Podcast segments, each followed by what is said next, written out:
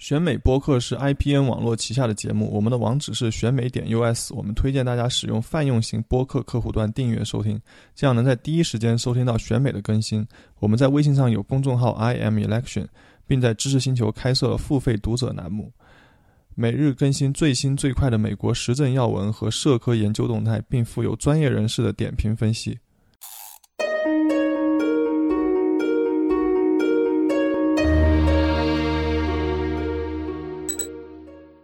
各位听众朋友，我们选美又回来了。今年我们虽然没有怎么录制播客，放出去的内容都是些线下的讲座。现在趁着这期中期选举如火如荼，我们选美也就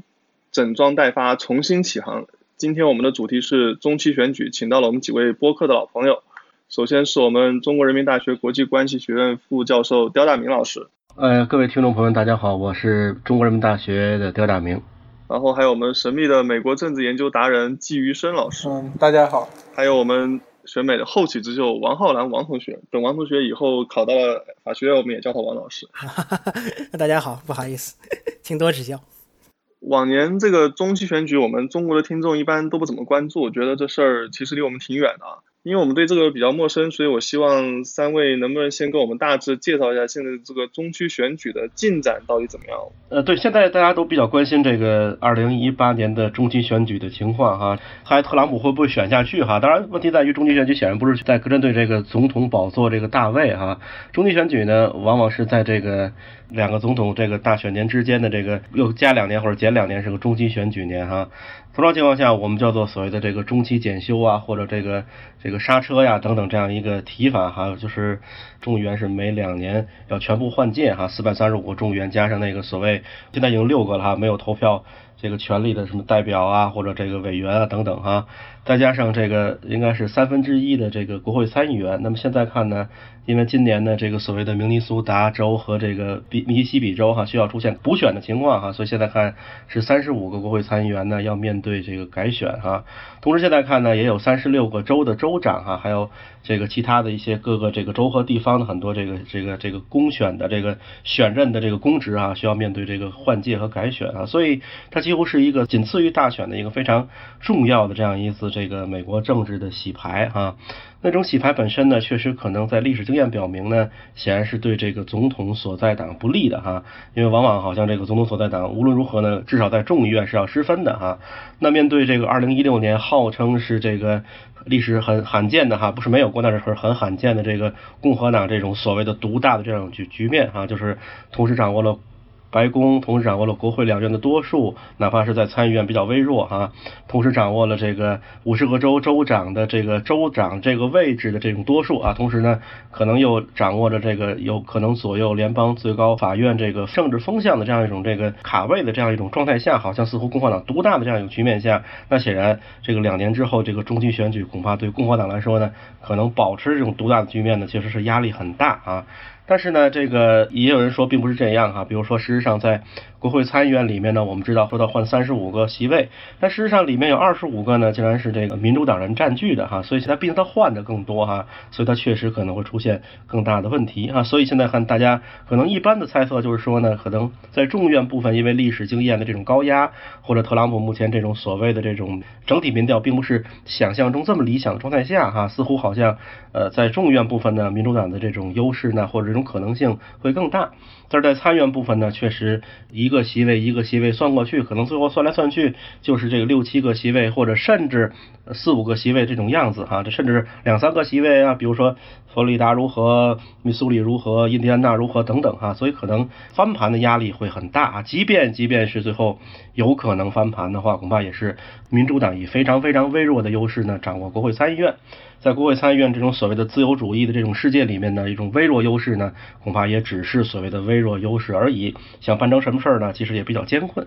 所以大家基本上呢，会有一个整体的这么一个看法。但是无论如何呢，现在距离中期选举呢，毕竟还有六七十天，所以可能未来的变数还会很大。但是无论如何呢，这次中期选举之后，如果真的会出现民主党掌握了国会众议院。甚至在参议院呢，可能会有一些猜测，会有一些空间的话，那显然特朗普的这个这个任期的后两年呢，就会进入所谓的跛脚状态。那跛脚状态，当然我们就一般说叫做弱分力了，就是说这个参议院毕竟可能还是共和党的，但是无论如何，在中原部分如果是民主党拿下的话呢，可能在这个所谓的财税意义上啊，在所谓的预算意义上啊，可能就压力比较大。甚至比如说，如果他想再去继续做一些移民改革呀，甚至二次减税啊等等，恐怕会。非常非常艰困哈，所以一般情况下呢，大家会觉得像这样一种进入提前进入跛脚状态的总统呢，如果他对二零二零还有非常大的这样一种期待的话呢，恐怕就会在外交事务上会高歌猛进，因为我们知道事实上，嗯，国会呢在外交事务上对总统的这种限制呢相对是有限的，所以这么看的话呢，可能这次选举确实是会。对未来两年的特朗普的内政外交呢，具有重大的塑造性的这样一次选举，这也是为什么我们关注他的原因。但是呢，当然啊，这个我们知道这次节目里面呢，有三位哈，就是在这个美国长期生活的老师，所以他们可能给会会给大家带来更加一手的观察。嗯，刁刁老这个声音太好听了，有一种打开中央电视台的感觉。我我补充一下，就是中期选举一般传统上我们认为是等于是选民在中期对总统执政的一个打分表。那一般总统上台，他会在前两年呢进行他的主要的施政的呃目标的迈进，尤其是在这一次共和党掌握了国会两院和白宫，所以他等于是有很强的这个立法推动能力的，占据这个优势，做了很多的政策推动税改啊，包括试图废除医改等等。那选民传统上在中期选举中对总统所在的政党并不会非常客气，在过去应该说几十年的中期选举中，应该只有两次是总统的政党能够在中期选举中增加他的国会议席，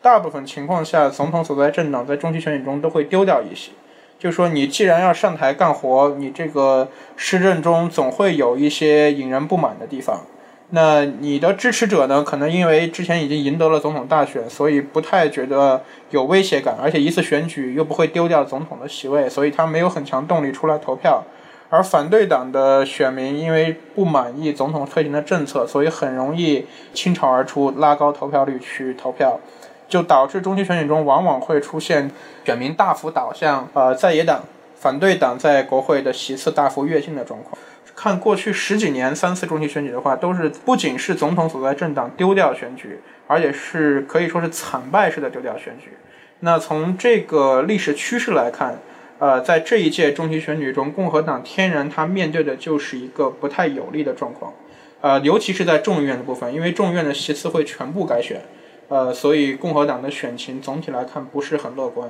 而参议院的部分呢，因为参议院民主党有一些结构性的劣势，所以参议院的选情还相对比较焦灼一点。这个参议院的部分就让就让王老师来讲这个参议院的情况。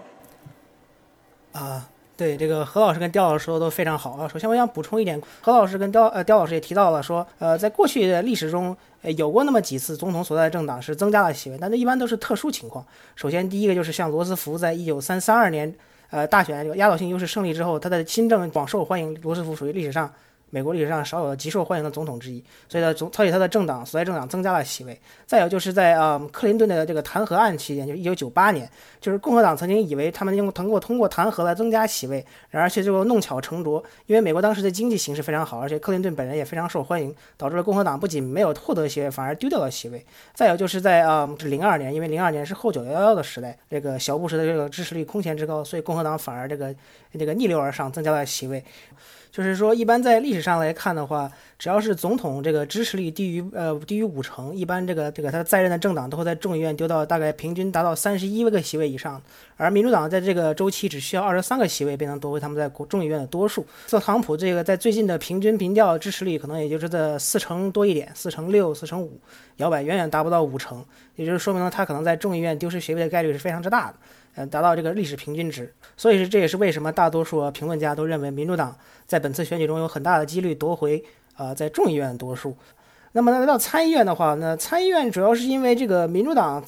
不仅是一些结构上的问题，因为很多民主党的民主党选民都集中在一些这个人口众多的这些海岸州，比如像加州啊，像这个纽约州这样的。但是很多呢，但是参议院由于说美国宪法规定，每一个州不管大小，不管人口这个多少，都是两个席位，所以导致了中西部有呃就占占据了很大这个参议院很大一部分比例，即使它的人口很多很少。而这些中西部这些州呢，近些年以来逐渐逐渐都成为了共和党的铁票仓。而这些州呢，就导致了说共和党在这个在参议院这个结构性的优势是非常明显的，而民主党主要今年中期选举的。困境主要在于他们这个这个选举地图非常的困难。这一届参他们参议员他们在过去的三个竞选周期都增加了席位，先是在零零年增加了四个席位，然后又在零六年这个知名的民主党浪潮中增加了六个席位，然后再又在一二年这奥跟着奥巴马连任又增加了两个席位，就导致了他们占据了二十六个席位。在今年这个要要选的三十五个席位中，所以说他们要因为他们很多要保卫的州都是一些深红州，比如说像这个北达科他、呃西弗吉尼亚。啊，印第安纳、密苏里这些都是在超过百分之二十的优势支持特朗普的州，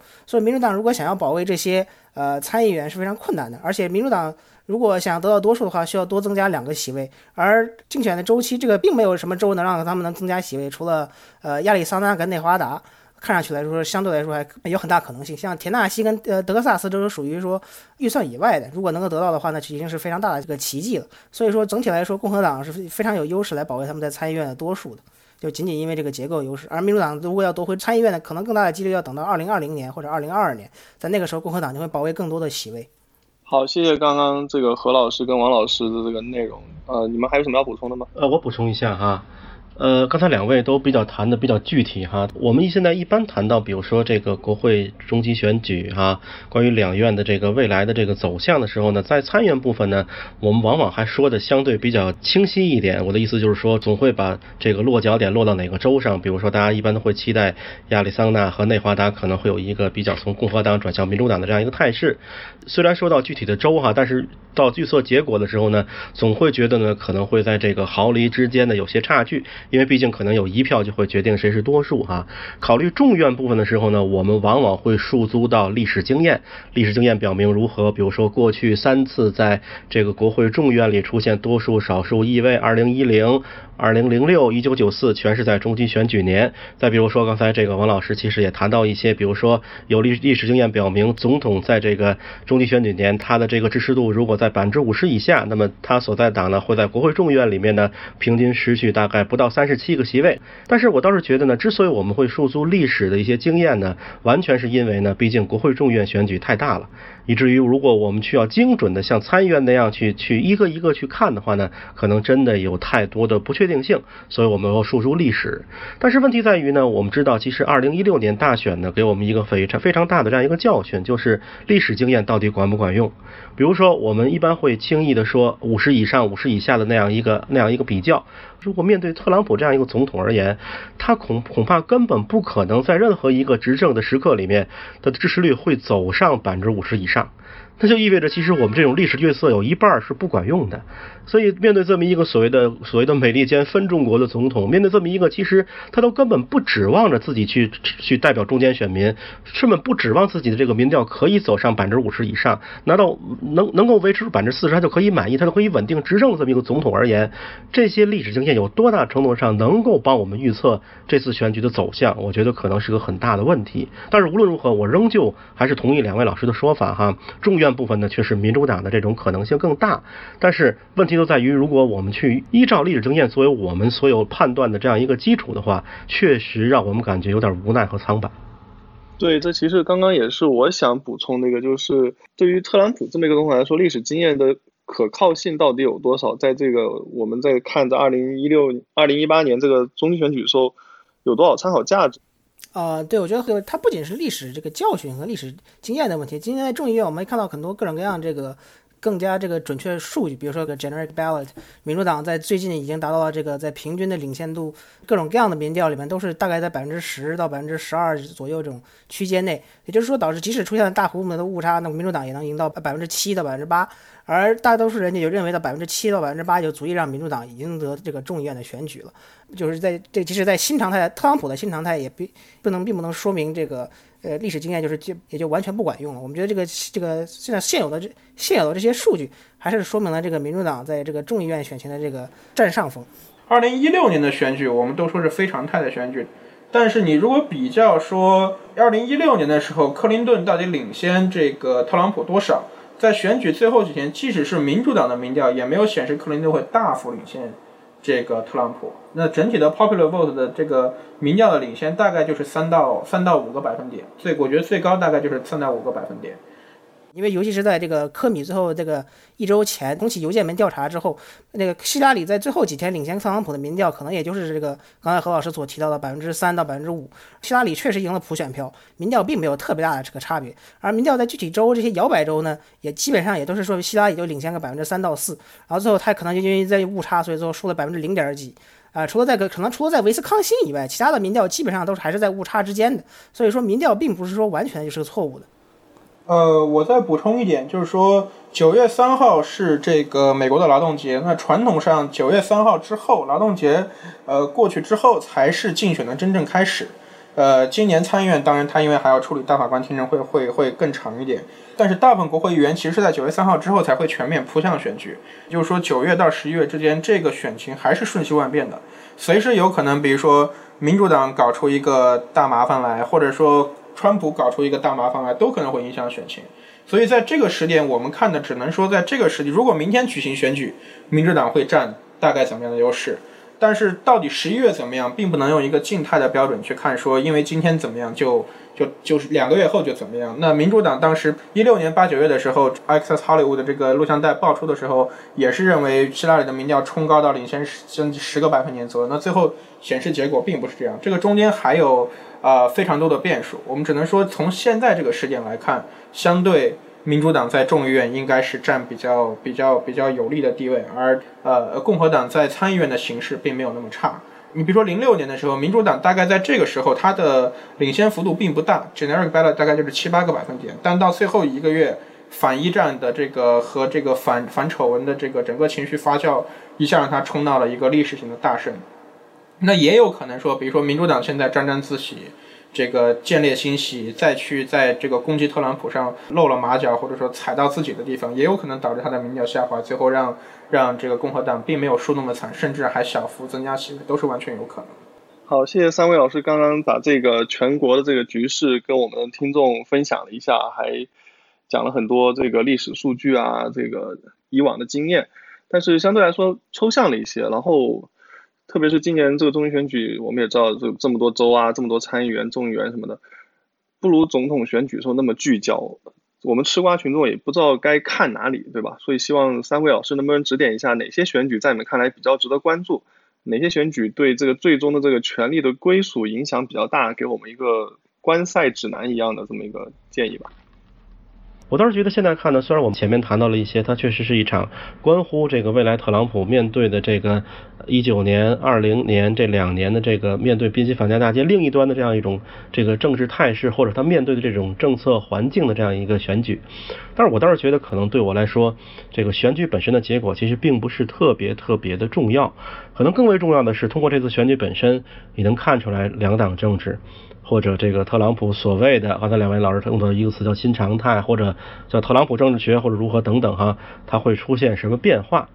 比如现在看，其实对我来说可能比较关注的是，我一般会认为共和党好像似乎在一六年选举之后呢，进入了一个独大的局面。那种独大局面之后呢，似乎好像民主党对共和党这种状态呢，似乎非常微弱哈。美国政党政治的主题呢，似乎从所谓的这种党争极化，变成了各自党内的呃，对于这个一六年选举这种反思啊，或者各自党内的这种进化。所以更更像的是一种政党建设意义上这种主题，所以并不是党争主题，而是所谓的这种政党内部的这种重构这种主题。这种主题下呢，似乎在一一八年这次中期选举中呢，可能会有一些端倪出现。就是换句话说，对于民主党而言，你既然落败了哈，过去两年给你呃不到两年这种时间哈，面对一八年选情的时候，你是不是痛定思痛的有所改善？或者你能不能在一八年的时候让选民发现你确实是一个在二零二零年能够对特朗普进行挑战、构成某种实质性挑战的政党？或者你有没有所谓的核心的一些东西啊，核心理念啊，一些新的东西啊等等哈。到目前为止看呢，虽然似乎民主党在国会里面，在这个州长层次上好像都会有所斩获，但是问题就在于这种斩获本身到底是是不是意味着民主党有所转变，或者民主党真的能够有能力挑战在二零二零挑战特朗普了，或者他的这种政党变化是不是到位了？我觉得现在看其实是很很遗憾的一件事情，是我觉得现在看他显然是没有有效的进行调整。换句话说，现在民众对于民主党的更多的这种期期待，恐怕是因为对共和党的更多的无奈，并不是民主党更多的有效的回应了二零一八年民众的诉求，而是民众的诉求真的无法到共和党那边得到回应的时候呢，无所选择的这种困境中转向了另外一个党，也就是民主党。其实我们看到，如果去判断二零一六年，我个人感觉哈，就民主党的比较大的教训，其实大概是两个吧。啊，如果说这个，它至少是两个哈，一个就是说，事实上是零八年金融危机之后，民主党作为一个所谓的身份政治的党，长期的这种政策调整本身对于蓝领中下层白人的忽视啊。虽然你说很多政策本身确实也让蓝领中下层白人获益了，但是这种获益本身是搭便车意义上的，可能他们有很多这种所谓的被忽视感等等哈。但是问题在于，这种态势本身可能很难通过一两年的调整有所转变。所以，在我看来，比如说我们看到，在很多无论是在国会参众两院议员，还是在州长的位置上，民主党人其实选择的更多的还是具有明显身份政治标签的，比如少数族裔啊，比如说女性啊等等啊，这些这更有这种能够催促出来这种核心这种他的所谓核心选民的这是这些有标签的这样一种身份政治的这种人。啊，这就意味着其实可能他更多的并不是想弥补第一个我所谓的就是说他在零八年之后可能失去蓝领中下层的这样一个短板，但另外一个短板其实就是一六年的教训，就是可能希拉里本身作为这样一个候选人本身，可能对于他本应该拿到的选票，比如说少数裔的选票啊，呃，他可能这种催票能力是非常有限的。所以其实我们也看到一些数字显示，其实这种所谓的投票率哈，其实是相对比较有限的啊，并不是那么理想。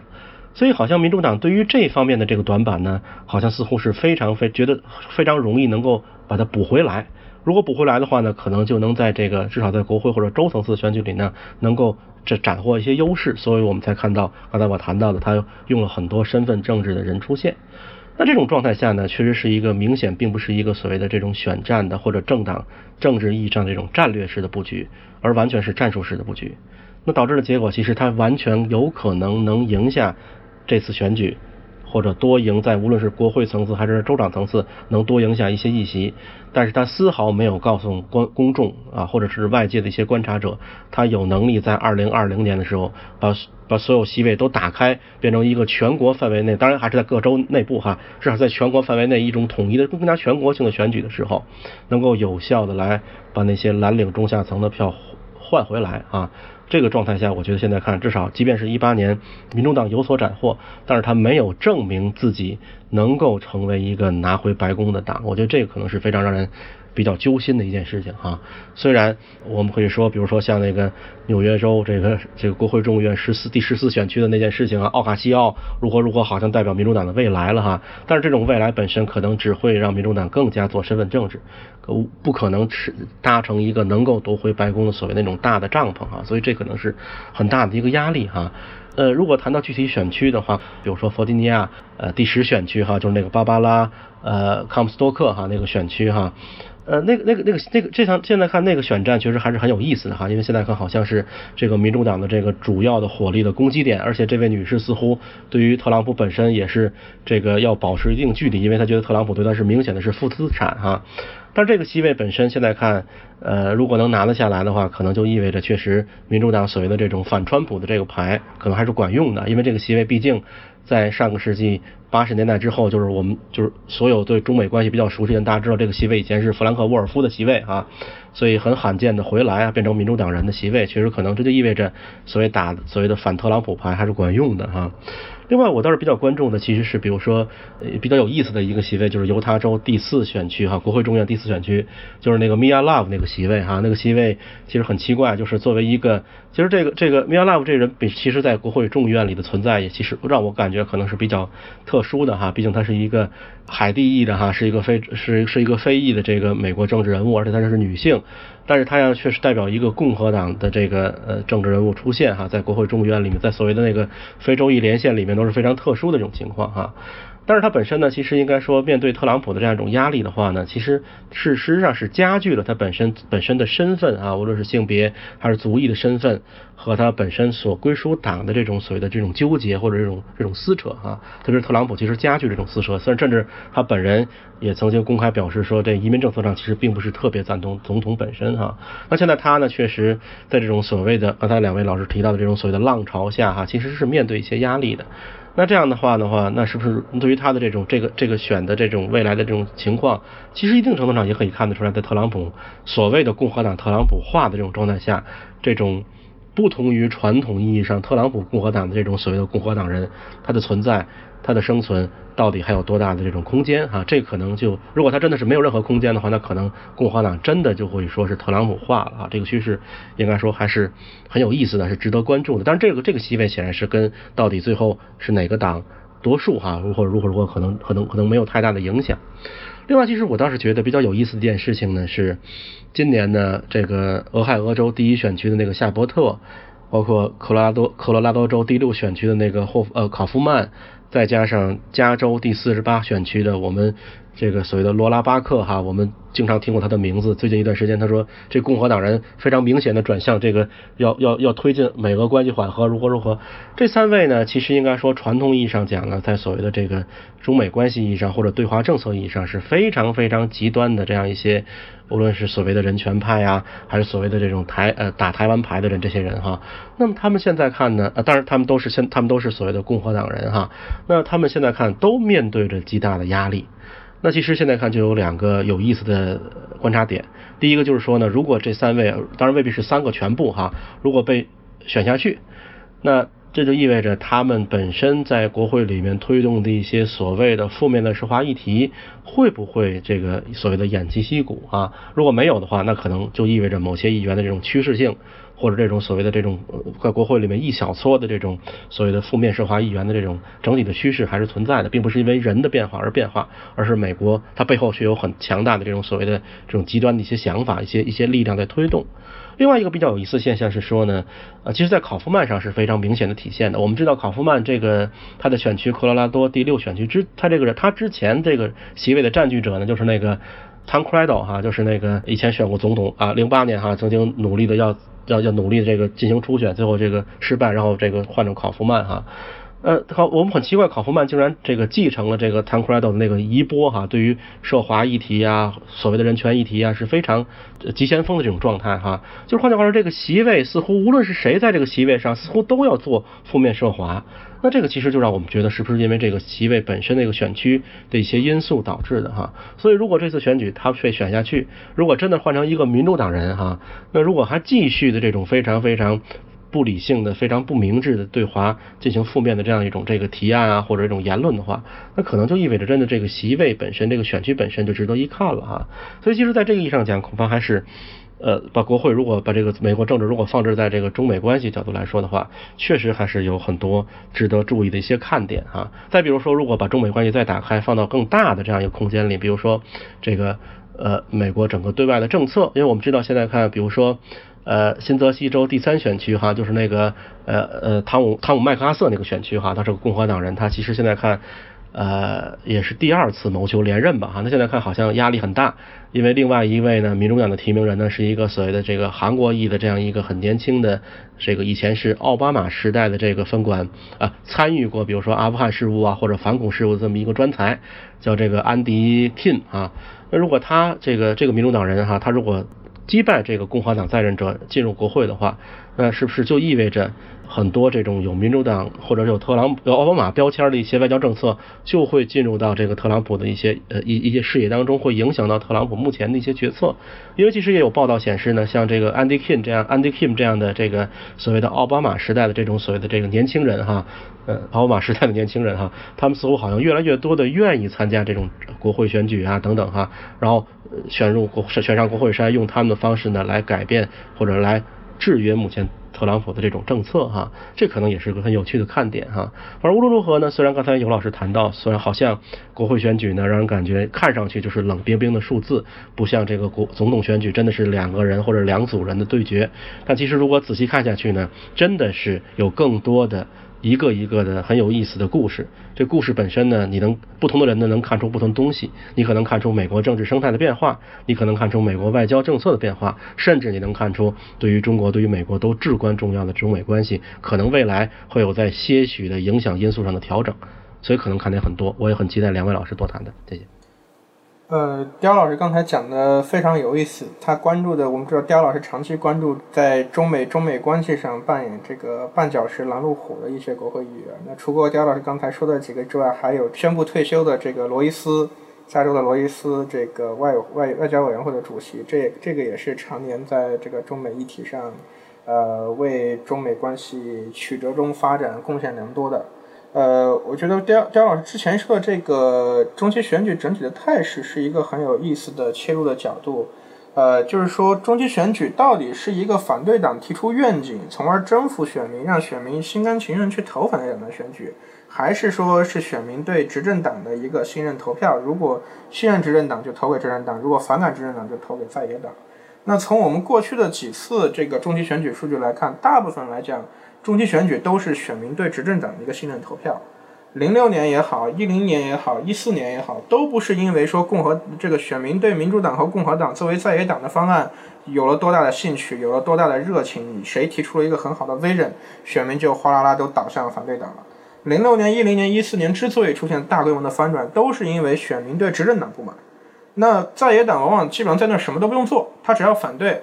呃，高调反对就可以了。零六年就是反一战。反布什政府的这个虐囚和这个司法部的这些丑闻，那民主党，你说民主党零四年输到裤子裤子都没了，连连参议院多数党领袖都输都把席位输掉了，那么惨的一个状况，他也没有做什么大规模的改善。那至于到零八年的选举，也不是因为说麦凯恩不是一个好的候选人，而是因为金融危机啊各种问题，共和党的这个表现就放在这里，选民没法投共和党，所以才投大到民主党这边去了。一零年和一四年也是一样的，共和党只要喊我要废除奥巴马医改呀，就就行，这个口号就行了。但并不是因为共和党提出了一个多么好的废除医改的方案，他到今天也没有办法能把医改废除掉。他只需要在那高着喊，说大家都反对奥巴马医改，我们要反对奥巴马医改。而选民之所以倒倒向共和党，就是因为选民对民主党医改方案不满，并不是因为他们觉得共和党提出了多么好的替代方案。所以中期选举、总统选举的时候。更多的选民是在比较两党之间的这个政策的威震。那中期选举更大层面上是选民对于执政党的一个投票，因为在野党不掌握政治权力，你什么都做不了。你喊得震天响，你也没有办法落拿出什么实际来，选民也没有办法去评判。所以中期选举往往往往就是变成了一个说，呃，对执政党，呃，执政到底好不好的一个评判。那落到今年这个选举也一样，我们不可能看到说民主党提出一个。呃，多么好的构想，或者在哪里做出一点什么政绩，然后让让选民去去转向民主党。那更多的还是说，选整体选民对共和党川普执政以来这些比较有争议的政策，到底是在这种两极分化的政治政治领域下，他到底是觉得呃支持特朗普的人更多，还是反对特朗普的人更多，会是决定中期选举的结果的一个一个方向。呃，刁老师还提到一点，就是说一六年这个令我们很多人都感到很震惊的选举结果发生之后，两党有没有进行一些反思？是进行政党重建，还是进行这这个两党之间是这个路线的一个协调？我觉得这两点不矛盾。刁老师也提到，就说民主党的这这个两极分化的策，两极分化态势不仅在两党之间出现，也在两党内部的重建过程中出现，而且两党内部都是以更偏向两极分化的势力。呃，取得了这个优势，或者取得了一定一定程度的上风。呃，共民主党这边，刁老师提到，就说是有不少这个种族政治、身份政治打着这个这个旗号的候选人当选。我觉得这是一方面，但是你要看为什么这些人当选，并不是因为他们站出来说我是女性，我是少数族裔，他就他就当选了。一个典型的例子就是佛罗里达州州长的初选，那 Gwen Graham 是几个民主党候选人中唯一一个女性。他之前的民调甚至也领先的，但他最后输给了一个非非洲裔的这个候选人。之前民调并不领先，这当然这并不一定是说希拉里输给奥巴马这个呃势力的重演，但这些很多候选人的胜利是因为他们拥抱了桑德斯二零一六年这个路线，走这个大福利社会主义，包括现在非常流行的这个 Medicare for All，就不仅要就是民主党不仅不觉得奥巴马医改是导致他们过去选举失败原因，而且而且认为奥巴马医改不够。是他们导致选举失败原因，所以现在提出了要让所有人都享享受这个，呃，原来只给老年人提供的这个医疗医疗保障，甚至提出了更进一步加码，说这个医改医改允许这个私人保险公司进入医改市场是不对的，我们要搞这个 single payer，由全国把医疗保险体系这个国有化，或者说只只呃只搞只搞一个这个大的保险商。那这个路线在党内党党内辩论这个路线中，它是越走越左，而且越左反而越有助于你获得胜利。像这个 Ocasio 和 Sanders 当然并不是。经常并不是说他们 endorse 谁他们就能获胜，但是他们确实取得了一些不小的突破，也会把整个民主党的这个在至少在对外宣传的这个风潮上往左带。那这个策略就跟零六年就很不一样了。像零六年这个舒默还是现在的参议院民主党领袖，他当年还是参议院民主党竞选委员会主席，他当时的策略就是我不管你支持谁，我不管你是什么态度，你只要肯挂民主党的牌，我就让你上。不管你是保守的民主党人，还是说，甚至像这个零六年这个弗吉尼亚州参议员当选人这个吉姆韦伯，他原来就是共和党人，他就是因为不满民共和党的某个政策，他才跑到民主党这边来了，就是就临时带枪投靠，民主党也很高兴，就就把他吸纳过来，因为觉得他能赢得选举。就那个时候，民主党的路线是一切以胜选为最大考量，他的胜选最大考量的原因是他要吸引中间选民，他认为只有吸引了中间选民之后，才能够从共和党手里夺回地盘，等于等于是统战。多拿到一块势力就能多就能多赢一个席位。那现在民主党的思维呢，就从这个我们说这个 vote gathering 变成了 turnout gathering。民主党现在他吸取或者自认为吸取到教训，就说是不是因为我没有吸引到中间选民，而是因为我的支持者没出来投票。那怎么样才能让我支持者出来投票呢？就是提出更令我支持者兴奋的一些政策，确保这些人不会因为政治冷感待在家里。所以民主党现在政策就往左走。反观共和党这边，他的他的反思。呃，也不能说反思了，应该是学习到的这个一课，就是这个信特朗普得永生。你不要质疑特朗普，不要挑战特朗普，只要特朗普出手，你最后不管怎么样都能赢。那所以看到特朗普在这一次共和党这个今年的初选以来，特朗普只要出手支持谁，谁就马上民调蹿高，等于是免费打电视广告。他的他的两条推特一出，这个候选人马上就上去了。那很多候选人也会。毫不犹豫地向特朗普靠近，支持特朗普的政策，觉得自己和特朗普差不多。比如像我们看那个印第安纳的这个初选获胜的这个参议员 Mike Brown，或者说田纳西州的这个 Blackburn，他要选参议院，他们都是强打，就我就是川普的好朋友，我我上台就是川普的一票。而过去共和党这些所谓的 Never Trump 不支持川普的人，或者说应该说体制内健康力量这些老同志们，反而都没有声音了。那共和党就更朝向川普这个拥抱核心这个方向来行走，而民主党呢，就是越走越左，像是像不仅是身份政治，而是向这个社会主义的方向走。党内呈现出两极分化，而这个两极分化再提再往上提升到两党之间的竞争，就更进一步的两极分化。所以说，一六年开始的这个两极分化可以说是还在继续，呃，没有停止的迹象。最终会走到哪里，我们现在还看不出来。那落到呃具体的这个选举的席位上。我觉得也是，呃，跟刁老师刚才讲的一样，就说他本质上一六年选举会给我们带来一些启示，就是美国的政党体系或者它的政治版图有没有进入一个重构的阶段。那一六年的时候，民主党主打策略是认为说，它不仅能够吸引这些身份政治、少数族裔、呃新兴的城市人口、年轻选民，而且因为特朗普不讲政治正确、没有礼貌、到处歧视，然后还有很多丑闻。这样一个比较粗鄙的候选人，可能会使传统共和党选民中的一块儿，就是这个也不是说福音教徒了，就是摩门教徒，呃，还有一些就是典型的住在市郊的这种中高收入、中高教育水平，被认为这个文明素养比较高的这种这种选民，可能会倒向民主党。这也是民主党当时对这个我们说 suburban area，比如说。呃，费城郊区啊，这个迈阿密郊区啊，几个大城市郊区，传统是这种共和党的中产阶级、白人中产阶级，或者说富人阶级，他们生活过得很好，也比较支持共和党这种减税啊，或者说呃，再加上业社会政策比较保守的政策，他们认为这些人可能会觉得川普是一个跟他们完全不一样的人，不会不投川普。共和党这边的想法就是他要按照川普的策略，就是我要我要去争取民主党的一块传统的选民，就是蓝领工人。这些工人过去几十年都投民主党，但是因为民主党的贸易策略和他的身份政治，会让这些白人蓝领工人觉得这个党离我越来越远。他去搞自由贸易也不保护我失业，而他去搞身份政治也也不管我们这些这个白人，会会把甚至把我们当成是加害者。呃，所以川普要吸引这些选票。那一六年的选举结果看来是共和党赢了，共和党的这些郊区选民有一些跑到民主党，但是只有很少，百分之八九十还是还是待在这个共和党这边了。而民主党的这些蓝领白人工人，大部分的成片的跑到了呃共和党这边去。那这个趋势在现在的中期选举中会呈现什么样一个情况？我觉得，呃，从共和党来讲，我们值得关注的一个就是南加州。南加州，加州虽然是一个民主党的大本营，但南加州传统上是共和党的大本营，因为南加州是这个富人中产阶级，呃，或者说是上层中产阶级居住比较密集的地方。呃，这个橘子郡呀、圣迭戈呀这些地区，南加州有很多富豪，他们更希望、更支持共和党的减税，对政府市场比较少干预，然后支持比较强大的国防政策。所以南加州盘踞了很多共和党的这个。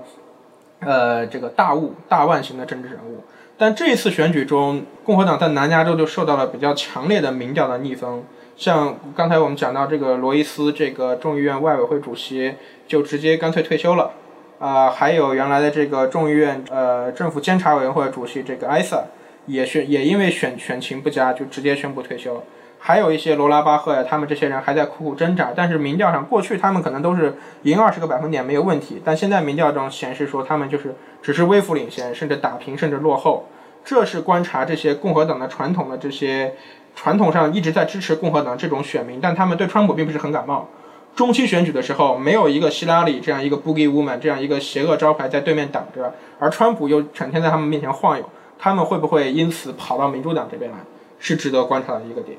那对民主党这边来讲，因为该输的其实他们都输的差不多了，所以在众议院他们能输的不太多。但是有一些在过去川普比较取得优势的地方，比如说这个袖带州、呃宾州、呃威斯康星、明尼苏达还是有一些可看的。比如尤其是这个呃明尼苏达应该是这个第八选区，那个 Nolan 的选区，就是说传统上产业工人比较多。呃，他们的社会政策，他们的社会政策和意识形态取向是比较保守的，但是因为他们长期支持工会，所以往往是支持民主党的。民主党能够在这些选区胜选。但是特朗普上台以后强打这个贸易制裁，呃，保护这些工人的产业利益，这种这种政策会不会进一步吸引这些传统的民主党支持者蓝领工人倒向共和党，也是一个可以观察的一个一个点。那还有一块儿就是这个和南加州比较像的，就是这个新泽西，尤其是北新泽西，富人比较多，共和党传统势力比较盘踞的一个地方啊。这一次也出现了和南加州一样有可能松动的问题。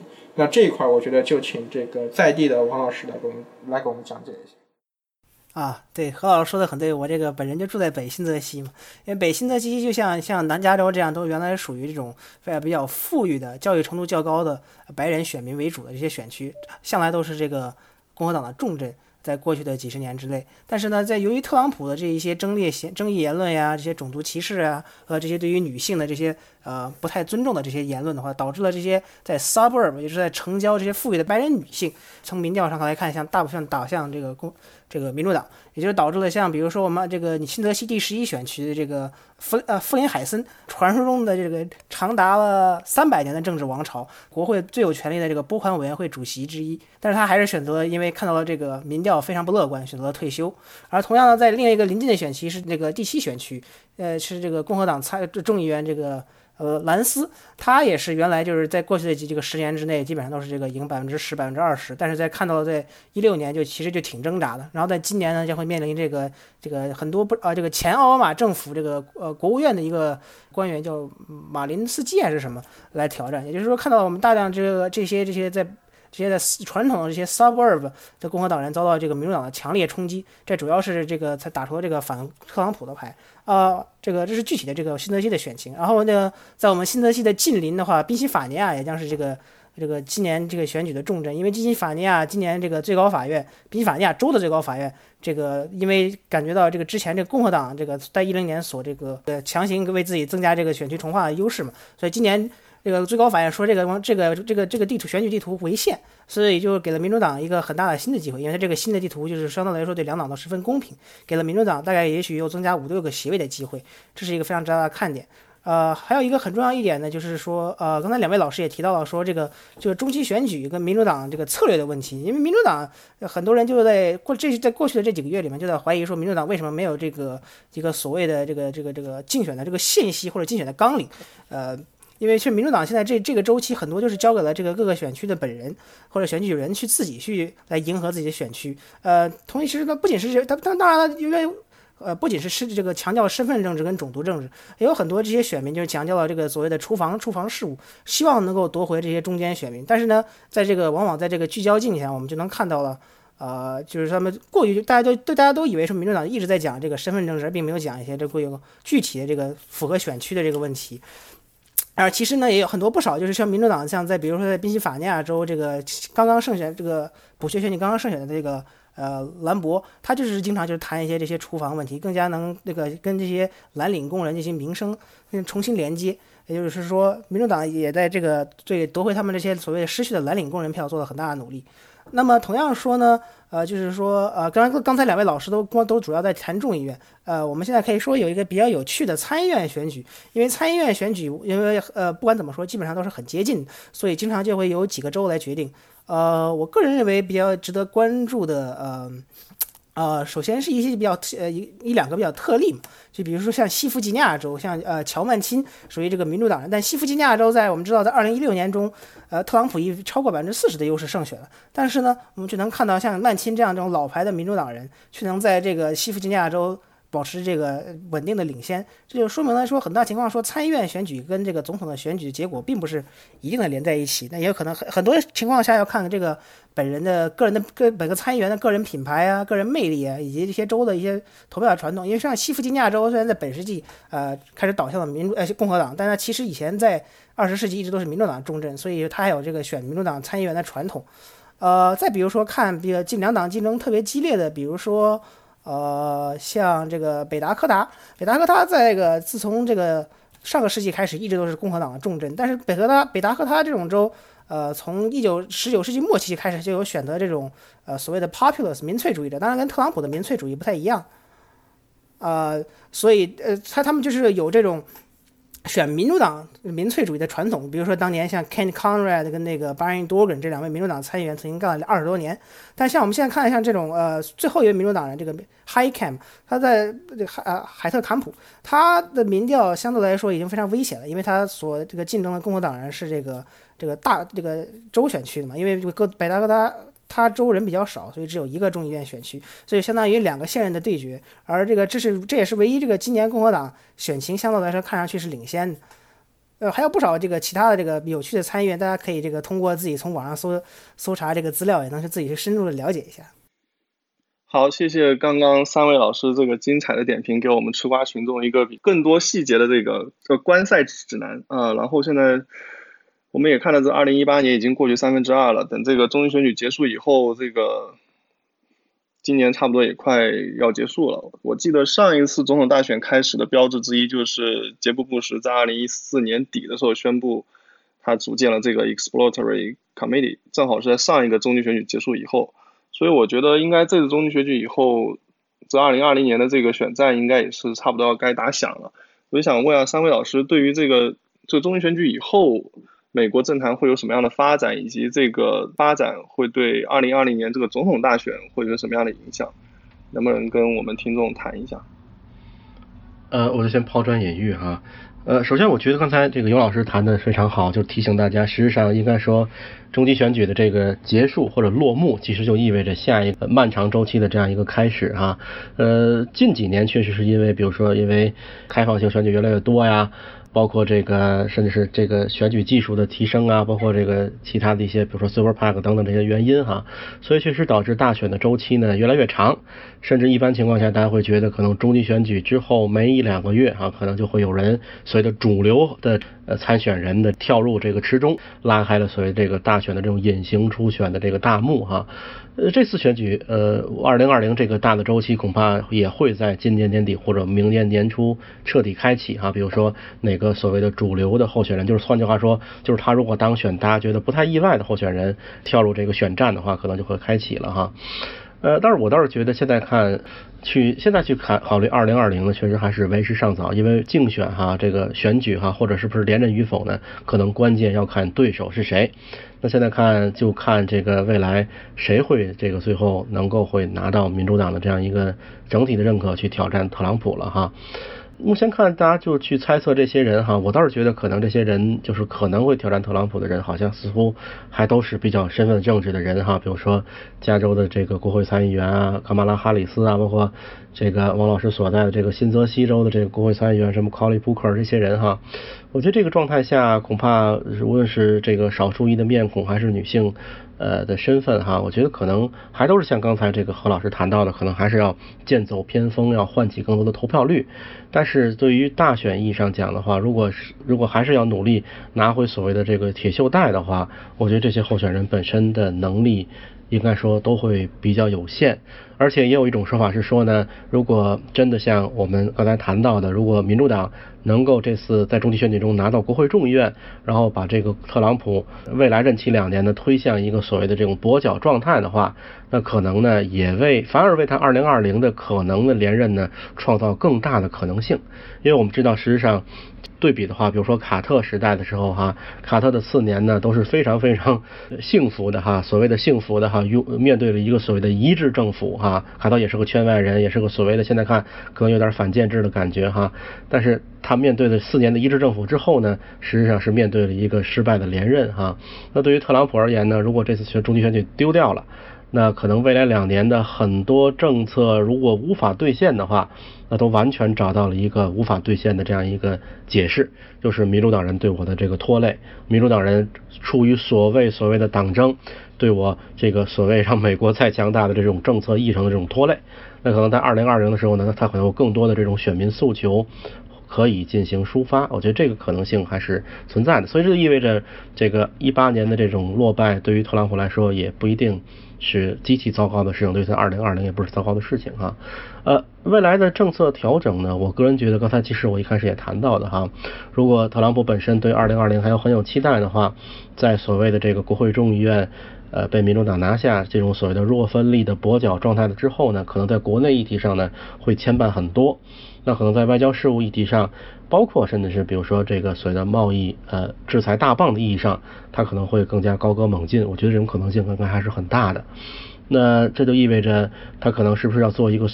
所谓的这种危机总统哈，这种所谓的战时总统啊，所谓在国内呢有所谓的这种聚齐效应。但是这种聚集效应本身呢，可能对他来说呢，可能也是一种所谓的玩火哈。如果玩不好的话，可能会有很大的压力。这就意味着呢，他一定会找一个可控的危机来进行自对自己的这种塑造。那可控的危机是什么呢？可能我们还要拭目以待。这就意味着呢，可能如果真的这次中期选举结束之后，如果特朗普开始努力的来备战二零二零的时候，那个时候作为这个所谓的极汉所谓的高地位国家哈，拥有国际事务议程设置的这样个国家的总统，他要谋求连。任的话，可能他真的会带着全世界一起去竞选。这个时候，可能他真的会给全世界带来更大的不确定性。呃，刁老师刚才就是讲二零二零年这个分析非常精彩。我讲一下，就是从二零一八年到二零二零年之间这两年，呃，比如说从国会的角度来讲，大概政策会发生一个什么样的变化？那从现在，我觉得我个人的判断就是说。从如果明天举行选举的话，民主党拿下众院的概率大概在七成左右，拿下参院的概率大概在三成左右。也就是说，大选之后比较有可能面对的是一个共和党总统、呃民主党众议院和共和党参议院的情况。那如果民主党运气好一点，他可能能够甚至把参议院都拿下，但共和党拿下保住众院的希望还存在，但不是特别大。那这样一个情况就会打破刚才刁老师说的共和党一党独大控制立法和行政两个分支的局面，会出现立法和行政分支之间互相权力制衡和对立的情况会更频更频繁的出现。那用一个我从刁老师那里学到的理论，就是说什么样的这个国会立法和行政之间的布局对中美关系会存在什么样的影响？那一般认为说，如果共和党同时占据府院。对中美关系可能是比较稳健的，当然在特朗普这个新常态下可能是不一样的情景。那比较差、比较有问题的一个局面就是共和党占据白宫，而民主党占据国会。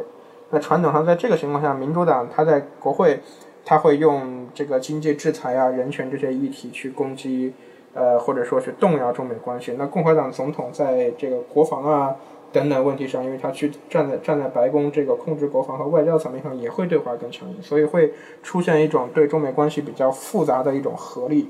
那在这次选举之后呢？因为美国政治现在面临一个比较混沌的政党重构或者政党转型刚刚开始萌芽，我们不知道这个萌芽是将来会开花结果，还是会昙花一现。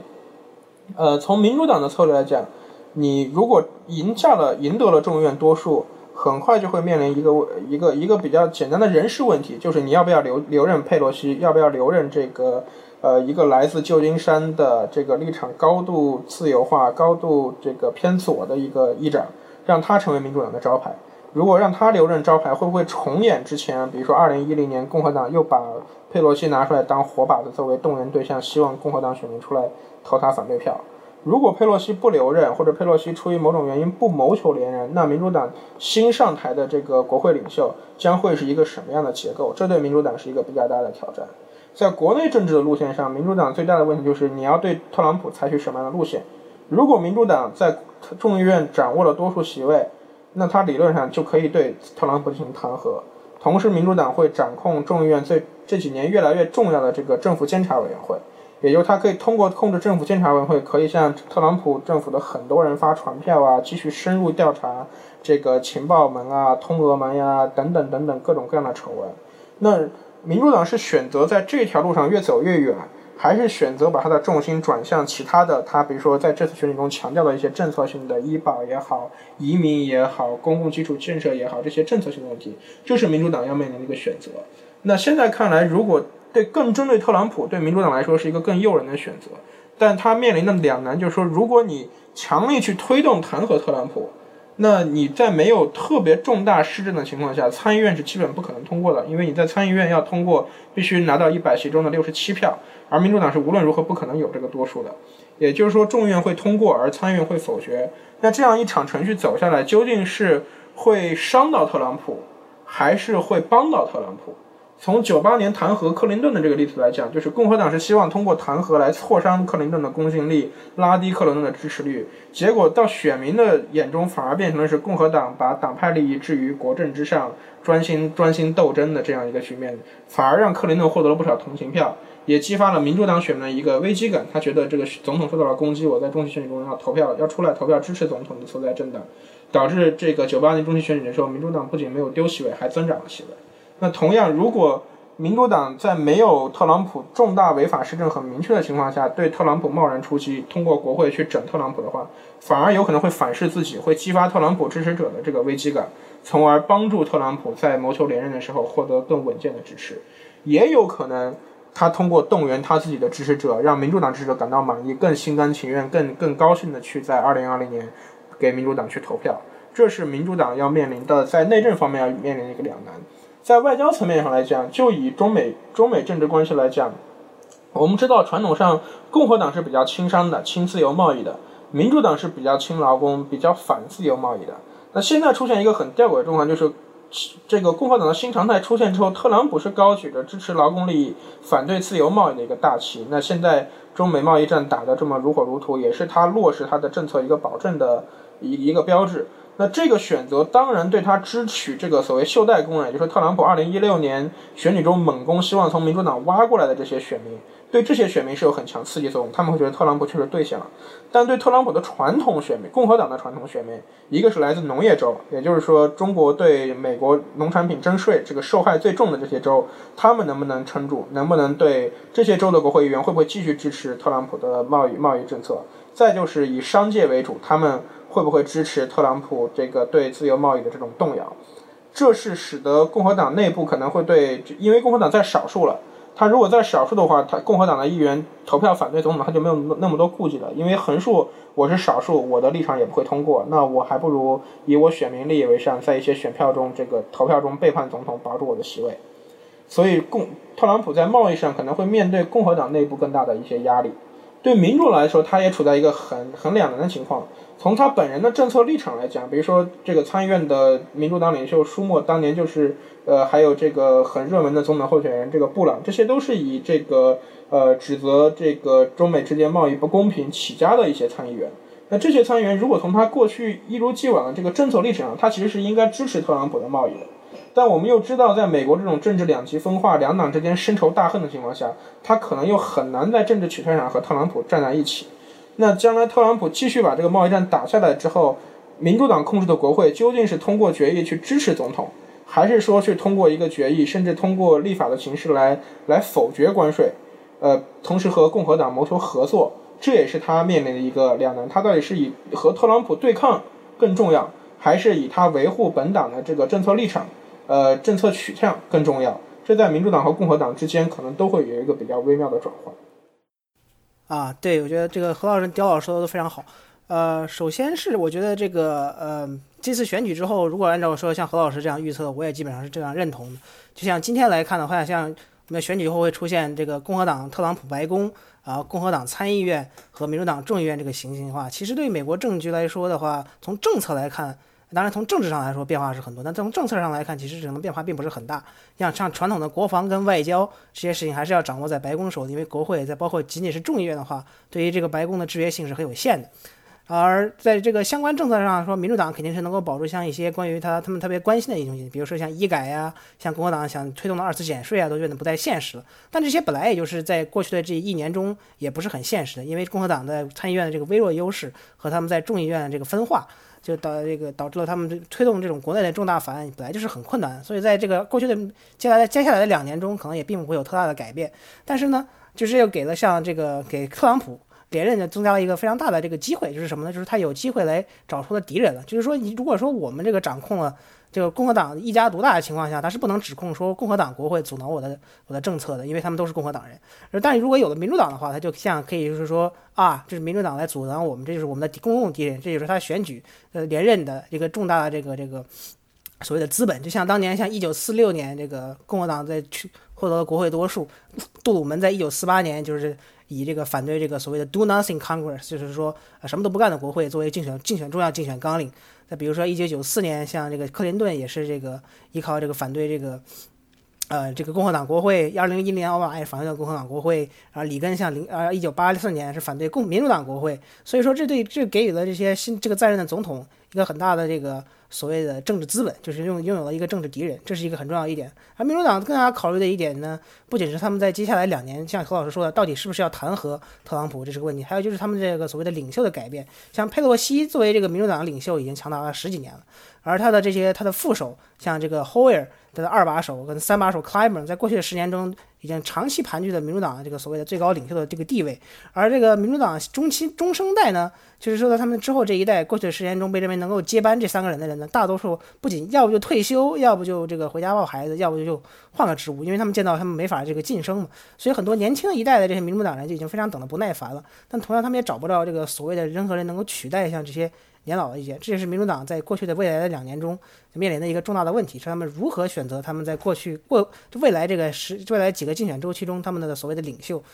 呃，就是还有最后一点的话，就是说二零二零年大选的话，我们能看到说，因为就两位老师刚才提到各种各样的因素因原因素导致说现在这个选举周期会变得越来越长，我们很可能就看到像比如说。呃，像我记得在二零一六年大选的周期是二零一五年三月，就有这个特泰德克鲁兹就作为第一个候选人就参就这个宣布参选了，所以我们能看到这个会有大量的这些候选人在这个中期选举之后就要准备开始这个蠢蠢欲动了。呃，但是呢，我们还可以看到一点，就是说，因为共和党因为有现任总统的话，所以他初选可能并不会有什么很大的波澜，除非像像凯西奇啊、像弗雷克这样的这种老派共和党人跳出来反对特朗普，要不然他特朗普就会这个轻松获得这个初选的胜利，然后重新获得提名。但民主党呢，很有可能就会出现像一九七六年这个水门事件之后一样的危机一样，会有多达这种比如说十几个人。那么这就是呢，说明说我们是就很难分辨说这些人的具体上的这些特质上的分别，也就是会导致可能会最终的胜选者也许是可能只是得到了一是很小一部分的这个这个这个这个选票，所以说这也是给这个二零二零年的大选拿下来的很大的变数。好，三位老师都说的非常好，呃，我觉得我们今天算是把这个中期选举这个议题应该梳理的差不多了，不管是吃瓜群众的看点啊，还是两党斗争的策略。包括刁老师特别提出的这个中美关系的视角，这个美国政治的风向，二零二零年的展望，我们基本上都涉及到了，相信能够让我们这个久旱逢甘霖的听众们满意。呃，那我们今天播客就到这里，呃，希望各位读者继续支持我们选美，订阅我们的微信公众号 I am election，并也可以订阅我们的播客。苹果手机用户可以在 Podcast 这个 app 里面搜索选美，安卓手机的用户可以以第三方独立播客的这个 app 找到我们。我们有自己的。付费项目，大家可以下载一个叫做“知识星球”的 APP，并在里面找到我们。年费是一百九十九人民币，每天更新有关美国政治、经济、社会议题的，呃，不管是文献也好，还是论文也好，还是相关的评论也好，呃，更新的非常频繁。呃，虽然现在主要是这个华老师一个人在那边孤军奋战，但是我相信里面的资讯对很多读者来说还是有非常大的帮助的。那今天就到这了，谢谢三位老师的参与。选美播客是 IPN 网络旗下的节目，我们的网址是选美点 US。我们推荐大家使用泛用型播客客户端订阅收听，这样能在第一时间收听到选美的更新。我们在微信上有公众号 i m election，并在知识星球开设了付费读者栏目，每日更新最新最快的美国时政要闻和社科研究动态，并附有专业人士的点评分析。欢迎大家同时收听 IPN 网络旗下的其他精彩节目：一天世界、灭茶苦茶、无次元、陛下观、太医来了、硬影像、流行通信、时尚怪物。谢谢。